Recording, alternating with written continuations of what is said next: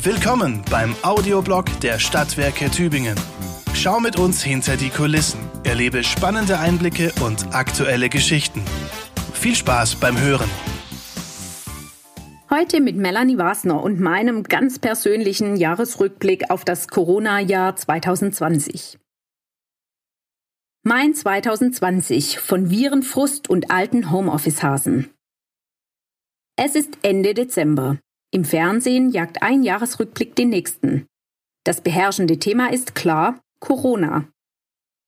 Ich habe natürlich auch einen Blick zurückgeworfen und dabei ein paar ganz persönliche Gedanken zum Corona-Jahr festgehalten. Nun gibt es ja bei den Stadtwerken ganz und gar verschiedene Berufsbilder. Meine Arbeit ist alles in allem eher unaufgeregt. Während viele meiner Kollegen jetzt in diesem Moment bei etwa 0 Grad auf der Baustelle im Graben stehen und schon langsam an den Feierabend denken, immerhin hat ihr Arbeitstag um 6.30 Uhr begonnen, sitze ich im Warmen und mache mir Gedanken über das vergangene Jahr. Jetzt weiß ich, dass ich während meiner letzten Arbeitstage wieder Gesellschaft habe. Denn meine Kinder gehen dann in die vorgezogenen Winterferien. Nicht schlimm, immerhin habe ich in der Weihnachtswoche auch Urlaub und kann notfalls frühmorgens oder am Abend noch arbeiten. Ich bin ja seit März ein alter Homeoffice-Hase und seit bald 13 Jahren bei den Stadtwerken. Da kennt man sich aus mit Abläufen, mit To-Dos, mit Prio A bis Z. Alles gar nicht so wild. Stellt euch an dieser Stelle ein ganz kurzes ironisches Augenverdrehen vor. Auf der Baustelle, im Lager, als Busfahrer oder im Kundenservice gibt's diese Flexibilität nicht. Jessica Harz ist erst seit Januar bei den Stadtwerken. Ein Start mit Karacho in die Corona-Zeit. Sie sagt, jeder hat wahrscheinlich etwas anderes von diesem Jahr erwartet. Neuer Job, neue Stadt. Da war der Zeitpunkt für den Lockdown für mich persönlich natürlich ganz blöd.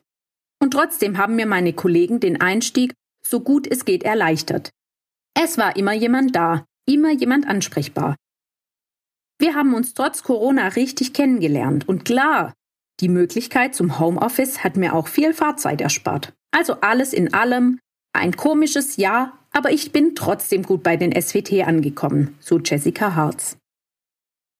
Im März, als von heute auf morgen plötzlich das Leben stillstand, war von meiner heutigen Gelassenheit nicht viel zu spüren. Homeoffice, Homeschooling, Homekita, Homeverzweiflung. Im Nachhinein frage ich mich, wie das überhaupt funktionieren konnte. Keine Ahnung. Gut, wenn dann wenigstens die Abläufe in einer Abteilung gut funktionieren. Wenn die IT-Abteilung blitzschnell reagiert und das Arbeiten von zu Hause ermöglicht. In einem Unternehmen, das zuvor nicht unbedingt für seine hochmodernen, mobilen Arbeitsmethoden bekannt war. Wenn die Personalabteilung ein offenes Ohr hat und weiterhilft, so gut es eben geht. Schließlich hat sich davor noch nie irgendjemand Gedanken über Ansprüche auf Notbetreuung und sich wöchentlich ändernde Landesverordnungen gemacht. Wenn ein Krisenstab zur festen Einrichtung wird und täglich die Lage checkt, Betriebsanweisungen anpasst und die Belegschaft auf dem Laufenden hält. Wenn sich der Betriebsrat erfolgreich dafür einsetzt, dass niemand auf Gehalt verzichten muss. Trotzdem war da ein Gefühl der Panik, der Überforderung und natürlich auch die Frage, wie geht das weiter? Wie zum Teufel soll ich das hinbekommen? Kann ich in diesem Leben meine angesammelten Minusstunden wieder reinarbeiten? In der Zwischenzeit sind wir sozusagen Corona entspannt geworden oder anders gesagt, was soll uns denn nach diesem Jahr noch schrecken? Lasst mich nur ein Beispiel machen. Hätten unsere Kolleginnen und Kollegen vom Typus geahnt, in welcher Geschwindigkeit, unter welchen Bedingungen und vor allem, wie häufig sie in diesem Jahr den Fahrplan anpassen müssen? Sie hätten laut gelacht. Unmöglich, nicht zu schaffen, forget it. Nach der gefühlt 25. Anpassung ein müdes Lächeln, ein Schulterzucken und weiter geht's. Was allein dieses Team in diesem Jahr geleistet hat, ist unfassbar. Dazu Busfahrerinnen und Busfahrer, die nicht nur täglich in vorderster Front den Viren ausgesetzt waren, trotz Scheiben und Maske, sondern die auch Tag für Tag für Tag über Sinn und Zweck der Maske diskutieren mussten. Wir waren es so leid, sind es leid. Was soll das? Maskenverweigerer und Masken unter der Nase Träger bringen mich selbst im warmen Büro auf die Palme. Wie muss es erst denen hinterm Steuer gehen? So deutlich haben wir das natürlich nie gesagt, gehört sich ja nicht in der offiziellen Unternehmenskommunikation. Stattdessen immer und immer wieder an die Solidarität der Fahrgäste appelliert. Und die Fahrerinnen und Fahrer? Sie fahren einfach weiter, klagen fast nicht und sind immer noch für ein Lächeln und ein paar nette Worte zu haben. Einfach großartig. Heute haben wir entschieden, das Kundenzentrum ab 16.12. zu schließen. Keine große Sache mehr. Pressemitteilung, Facebook-Post und fertig ist das Thema. Das meine ich, wenn ich von Corona entspannt spreche. Entscheidungen, die uns vor einem Jahr Schnappatmung beschert hätten, werden heute einfach getroffen, kommuniziert und klaglos hingenommen. Vorgezogene Ferien? Kein Problem. Ich schreibe diesen Blogbeitrag einfach am Abend fertig.